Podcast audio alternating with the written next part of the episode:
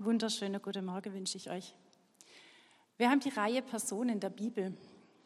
Und so mit jeder Person, ein paar sind uns schon begegnet, haben wir ein Bild im Kopf. Mir geht es ganz oft so, weil ich halt viel mit Kindern mache, habe ich oft so ein Bild aus irgendeinem Bilderbuch im Kopf. Was hast du für ein Bild im Kopf, wenn du König Salomon hörst? Hast du überhaupt eins? Was verbinde mir mit König Salomon? Ich möchte mit euch drüber fliegen über sein Leben. Ganz tief ergründen können wir es nicht, das ist so viel. Und man kann sich fragen, wie kommt man denn auf König Salomon? Das habe ich mich bei der Vorbereitung dann auch gefragt. Erst dachte ich, ja, ja, klar, aber irgendwie so in der Mitte gedacht, oh, oh, oh, was da wohl hinterbei rauskommt, ich bin gespannt. Lasst uns einsteigen, relativ bald in seiner Zeit. Der große König David ist alt und krank geworden. Er ist schwach, er wird gepflegt von einer wunderschönen Frau. Und es entbrennt ein Konflikt über die Nachfolge. Der David hat viel vorbereitet in seinem Leben, der hat viel gemacht. Der hat wahnsinnig viel vorbereitet für den Bau des Tempels, den er ja nicht bauen durfte. Aber was er nicht so richtig geregelt hat, war die Nachfolge.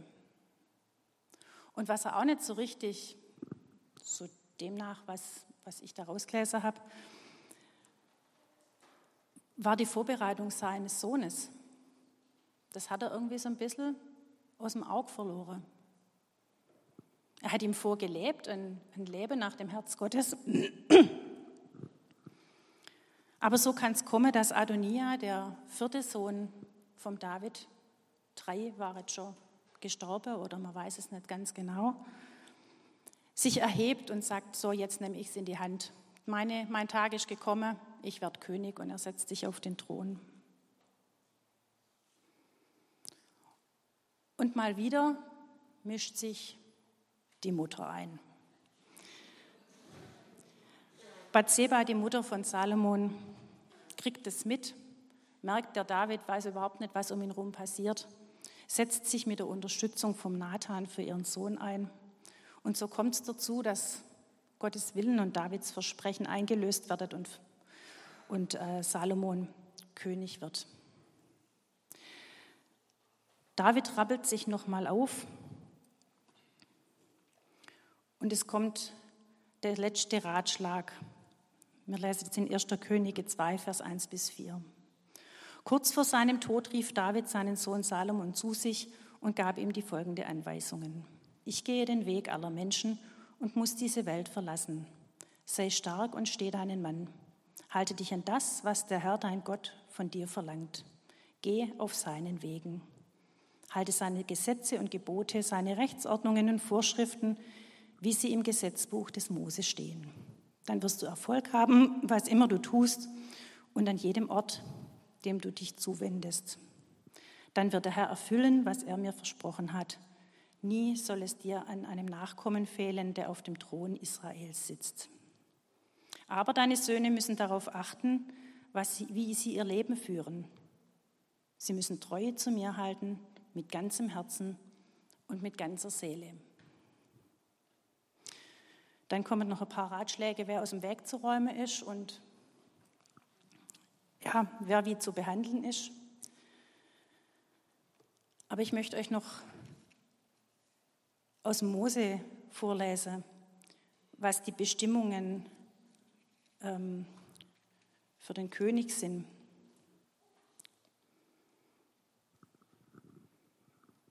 Anweisungen für den König.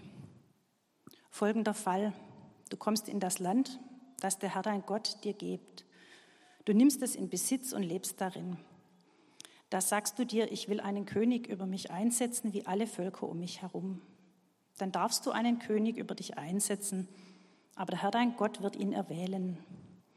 Nur aus deiner Mitte, einen deiner Brüder darfst du über dich als König einsetzen.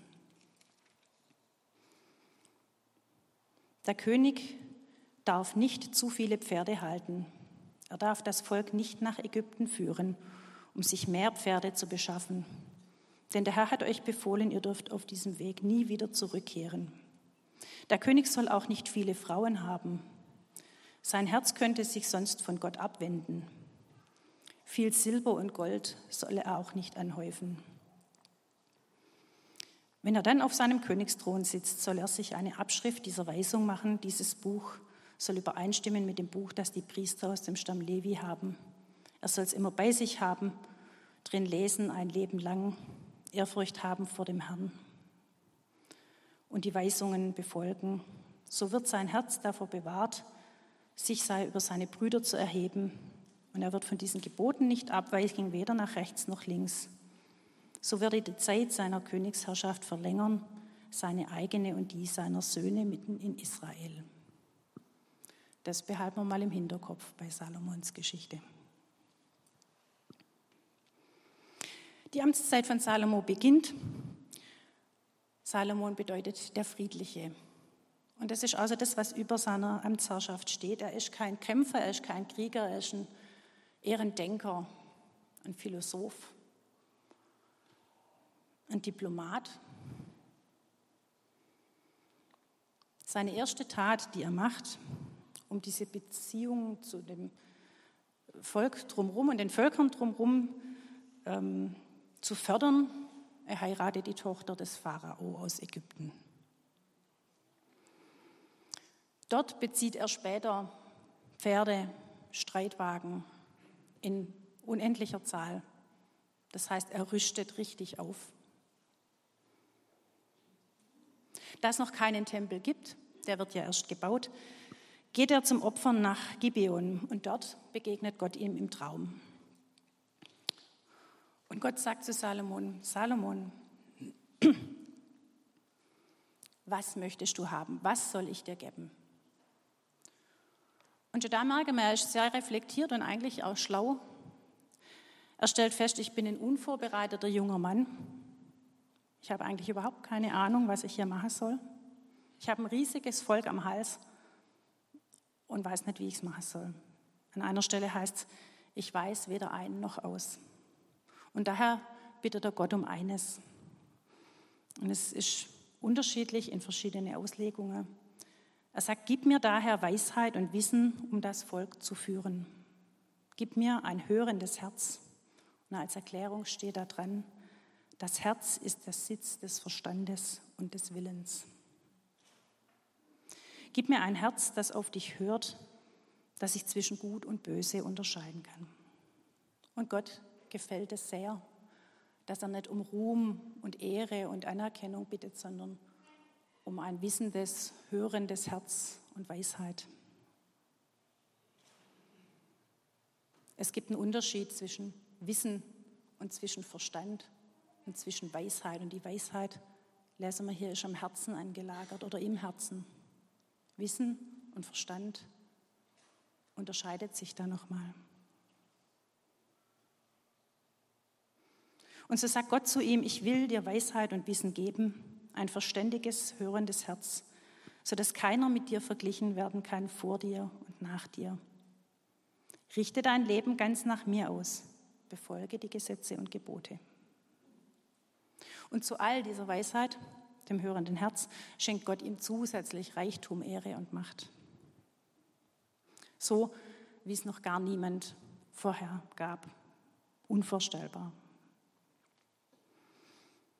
Und als Beweis oder als Einführung in diese Weisheit folgt das salomonische Urteil. Vermutlich kennt ihr die Geschichte, wo die zwei Frauen zu Salomon kommen. Beide haben ein Kind bekommen, eins ist in der Nacht gestorben und jetzt streiten sie sich um das lebende Kind. Und sie streiten sich so lange, bis Salomon sagt, bring mir ein Schwert, ich teile das Kind in der Mitte und jeder kriegt die Hälfte. Und die Mutter in ihrem Schmerz sagt natürlich, nein, nein, tu dem Kind nichts, gib's der anderen. Und daran erkennt Gott das Herz der Mutter und spricht ihr das Kind zu. So ein bisschen wie wenn man Nachtisch teilt. Einer schneidet durch und der andere wählt das Stück. Die Regierungszeit von Salomo, die läuft und es herrscht Ruhe und Frieden im Land. Die Handelsbeziehungen blüht und der Wohlstand ist unermesslich. Und diese Kunde von diesem Reichtum, von diesem neue König, der da ist, die geht über die Landesgrenze hinaus in weit entfernte Länder. Und viele Könige und Herrscher kommen angereist, um sich diesen König anzugucken, um zu gucken, stimmt das wirklich, was die da erzählt, und von ihm zu lernen, was macht er anders als ich. Und so beginnt auch die Zeit des Tempelbaus. David hat schon richtig viel vorbereitet und trotzdem, es wird un, unsäglich Material hergeschafft. Zehntausende Leute von Arbeiter, Aufsichtspersonal. Es, also wenn man die Zahlen liest, wird es einem ganz schwindelig. Die Mühen sind groß und nach sieben Jahren ist der Tempel dann fertig. Er wird eingeweiht und Salomon betet für das Volk. Und da begegnet Gott dem Salomon zum zweiten Mal. Und Gott verspricht, das Haus, das du mir gebaut hast, ist mir heilig. Denn dort will ich stets mit meinem Namen gegenwärtig sein. Meine Augen und mein Herz werden alle Zeit dort sein. Das habe ich noch nie so gelesen, dass Gott, also mir ist nicht aufgefallen, dass Gott mit seinen Augen und seinem Herz im Tempel ist. Eine Herz-zu-Herz-Beziehung kann im Tempel stattfinden. Doch, sagt Gott, führe ein Leben wie David, von Herzen aufrichtig, halte meine Gebote, verehrt ihr andere Götter, wird euch Schlimmes widerfahren. Und weil wir ja wissen, wie die Geschichte weitergeht, liegt da schon so ein bisschen eine deutliche Ermahnung drin. Pass auf, was du tust. Führe es nach, mir, nach, meinem, nach meinen Geboten. In die folgenden Kapitel wird erzählt, wie das Leben des Königs und seines Volkes verläuft. Er baut sich einen Palast, der in viermal, fünfmal größer ist als der Tempel. Er braucht unheimlich viele Gebäude, Stallungen, man kann sich nicht vorstellen. Viele Besucher kommen und gehen und schauen sich das an, überzeugen sich von der Wahrheit. Die sagenumwobene Königin von Saba kommt und bringt Geschenke so groß und so wertvoll wie niemals zuvor. Und daran ist so diese Königin von Saba, das ist ja außer das, was was da unheimlich viel Kopfkino macht, was, wo, wo sich ganz viele Forscher und, also wenn man auf YouTube König Salomo eingibt, dann kommen erstmal, also kommen irgendwie drei Predigte und es kommen wahnsinnig viele Dokumentationen und was über diese Schätze und diesen Reichtum. Übrigens habe ich dabei gelernt, Karl Mauch, Stetten, großer Afrika-Forscher, hat sein Leben praktisch dafür hingegeben, den, den, den äh, Tempel von der Königin von Saba zu finden. Also auch hier haben sie sich von hier sogar aufgemacht, um, um das zu finden. Alles in diesem Land Israel scheint mit Gold überzogen zu sein, von der Lanze zum Schild, zum Thron, wahrscheinlich das Besteck auch und Unmengen an Gold, an Elfenbein, an Reichtümern. Aber es gibt natürlich auch die Kehrseite die Versorgung dieser vielen Menschen, allein des Hofstaates, zwingt das Volk fast in die Knie. Es ist aufgeteilt in zwölf Regionen. Für jeden Monat ist eine Region dran, diesen wahnsinnigen Hofstaat zu versorgen. Und die Steuerlast und die Belastung fürs Volk ist riesig.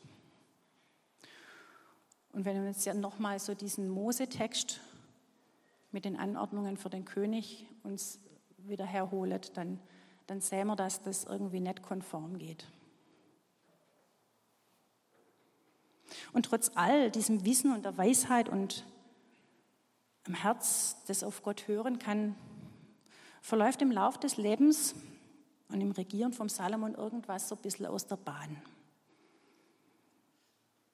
Um die gute Nachbarschaft zu pflegen, war es und ist bis zum heutigen Tag ja ein probates Mittel, ordentlich und clever zu heiraten.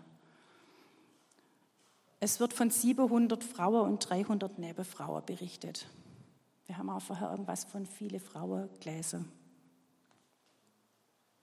Die kamen alle aus anderen Ländern, hatten einen anderen Hintergrund, eine andere Kultur und andere Götter. Und vor vielem hat Gott ihn da gewarnt und hat gesagt, verbindet euch nicht mit ihnen, damit ihr nicht mit den Göttern in Verbindung kommt. Aber nicht genug, dass die Frauen die Götter angebetet haben. Der Salomon hat ihnen Kultstätte gebaut, damit sie ihre Religion ausüben können, damit sie ihren Göttern opfern können. Denn er hatte sie alle lieb, sie waren ihm wertvoll und er hat sie wahrscheinlich wirklich geliebt und wollte ihnen Gutes tun. Aber es kam dazu, dass auch er nicht nur die Götzen zugelassen hat, sondern es kam dazu, dass er sich selber angebetet hat. Und genau davor hatte doch Gott ihn eigentlich gewarnt.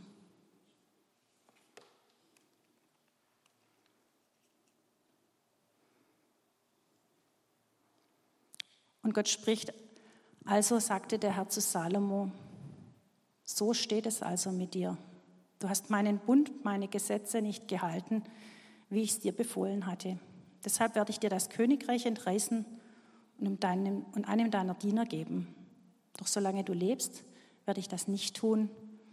Das bin ich deinem Vater David schuldig. Erst deinem Sohn werde ich es entreißen.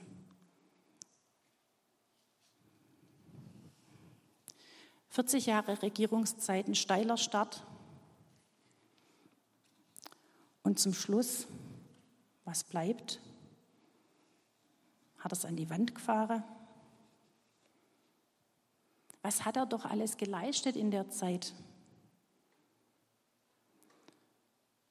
Er hat uns von seiner Weisheit und von der Weisheit Gottes teilhaben lassen. In der Bibel lesen wir im Hohelied, im Prediger und in die Sprüche von Salomon und seiner Gottesbeziehung und seiner Weisheit. Die haben an Aktualität nichts verloren bis zum heutigen Tag. Die großen Themen werden da behandelt. Die Weisheit, Ehe und Familie, Herzensbeziehung zu Gott und Hören auf Ermahnung, sich in einem Korrektiv befinde. Großes Thema. Und ich frage mich, an welcher Stelle ist Salomon falsch abgebogen? War einfach erschöpft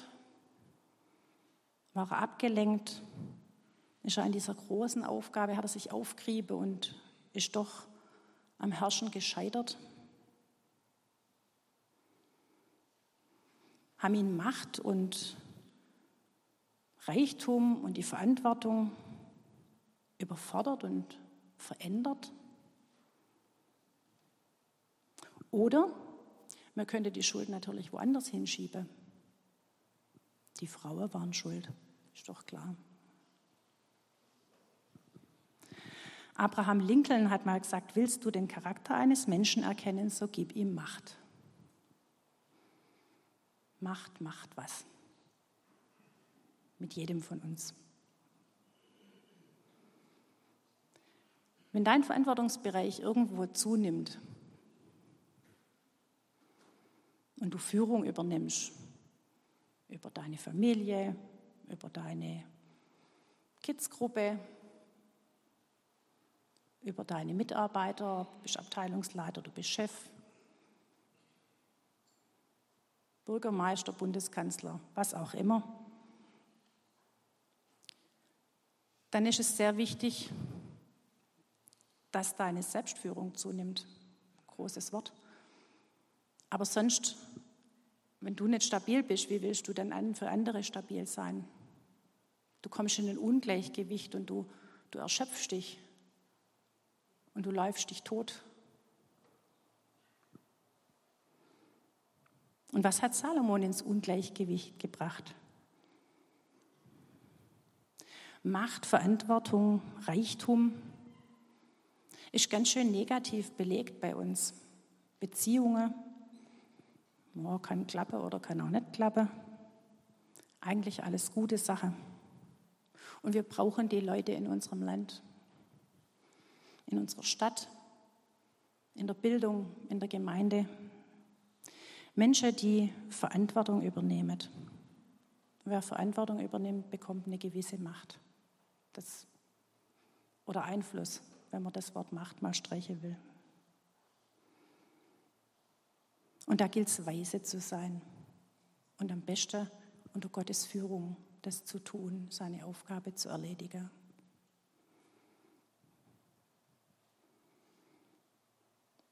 Reichtum, oh, das ist auch in christliche Kreise oft ein bisschen schlecht belegt. Aber Reichtum ist nichts Schlechtes. Wir waren jetzt im Urlaub, waren da bei Schwäbisch Hall. Da sitzt die Firma Wirt, sagt wahrscheinlich jedem von euch was. Der hat wahnsinnig Geld. Der war wahrscheinlich aber auch wahnsinnig fleißig und hat wahnsinnig viel Verantwortung. Und der gibt wahnsinnig viel Geld aus für eine kostenlose Kunstausstellung, für eine Bibliothek, für Schulen. Der tut richtig was mit seinem Geld und das ist doch toll. Das ist doch toll, dass er nicht drauf sitzt. Dann soll er sein Flugzeug haben, dann kommt er schneller von Ort zu Ort. Prima. Aber der tut was, der gibt was weiter.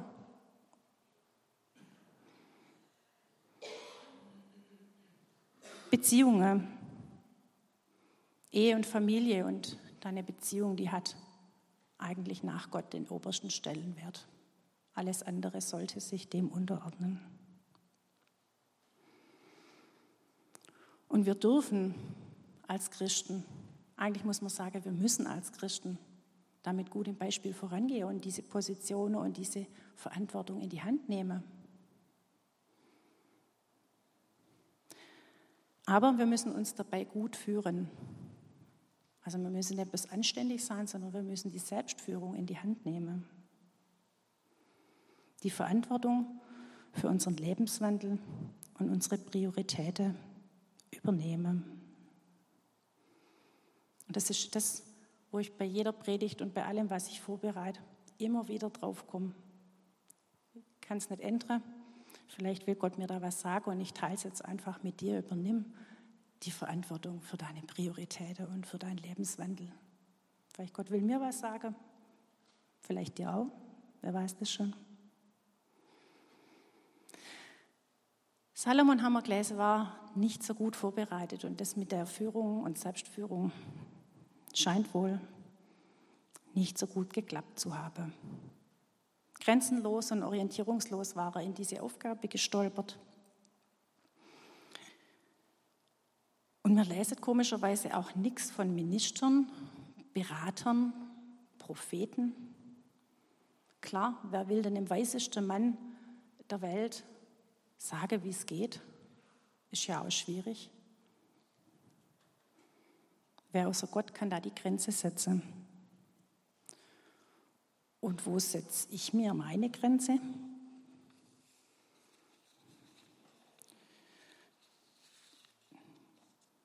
Wie viel investiere ich in meine Herzensbeziehung zu Gott?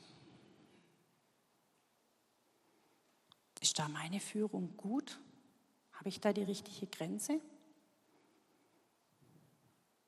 Was brauche ich überhaupt für eine Grenze und wo brauche ich Leitplanke? Ich will doch frei sein. In Christus sind wir doch frei und tut uns aber nicht immer gut. Auch Kinder tun Grenze gut. Und wo darf ich auch meinem Gegenüber eine liebevolle Grenze setzen? Salomon hat seine Frau keine Grenze gesetzt. Er hat nicht gesagt, Schatz, ich liebe dich, aber das mit deinem Gott, schwierig. Wann ist es genug mit Handy, mit Ablenkung? Wann ist es genug mit Arbeit? Genug mit Sorge? Zuerst die Herzenspflege, dann die Arbeit oder erst die Arbeit, dann das Vergnügen? Wenn wir uns so ein bisschen reflektieren und wenn wir so ein bisschen in uns reinhören, dann wissen wir eigentlich schon, wo es hängt. Eigentlich weiß man es. Eigentlich weiß ich auch, dass ich das Tütle Gummibärle nicht auf einmal leer essen sollte. Eigentlich weiß ich das.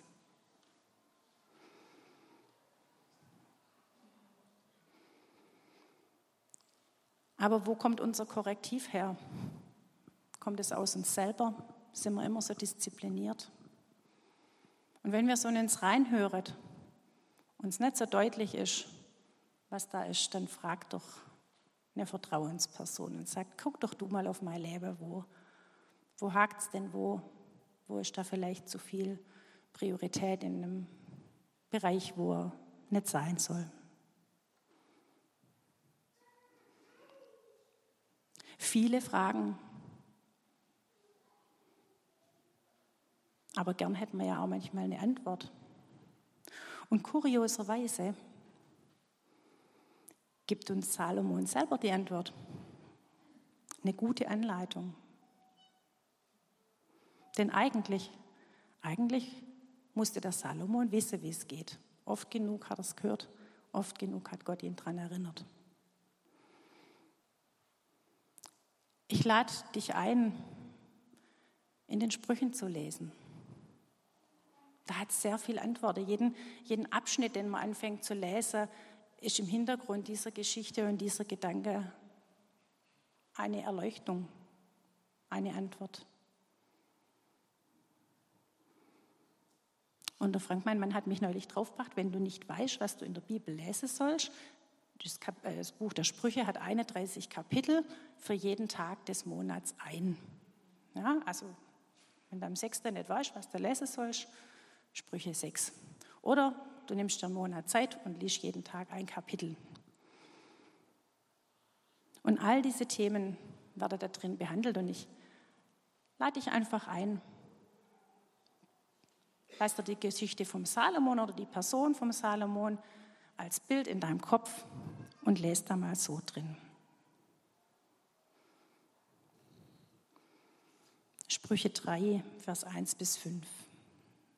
Mein Sohn, vergiss meine Weisungen nicht und nimm dir meine Gebote zu Herzen. Denn sie sind dazu da, dass es dir gut geht und du ein langes und glückliches Leben führst. Liebe und Treue werden dir nicht fehlen. Binde meine Weisung und meine Gebote um deinen Hals. Schreib sie auf die Tafel, die du im Herzen trägst. Dann findest du Zustimmung und Anerkennung bei Gott und den Menschen. Vertraue dem Herrn von ganzem Herzen. Verlass dich nicht auf deinen eigenen Verstand. Oder Kapitel 4, Verse 20 bis 23. Mein Sohn, pass auf, was ich zu sagen habe. Spitz die Ohren und hör auf meine Worte. Lass sie nicht aus den Augen. Bewahre sie tief in deinem Herzen. Denn diese Worte bedeuten Leben für jeden, der ihren Sinn erfasst. Sie sind eine Arznei für den ganzen Körper. Folge deinem Herzen mehr als allem anderen, denn davon hängt dein Leben ab. Behüte dein Herz, steht in viele andere Übersetzungen.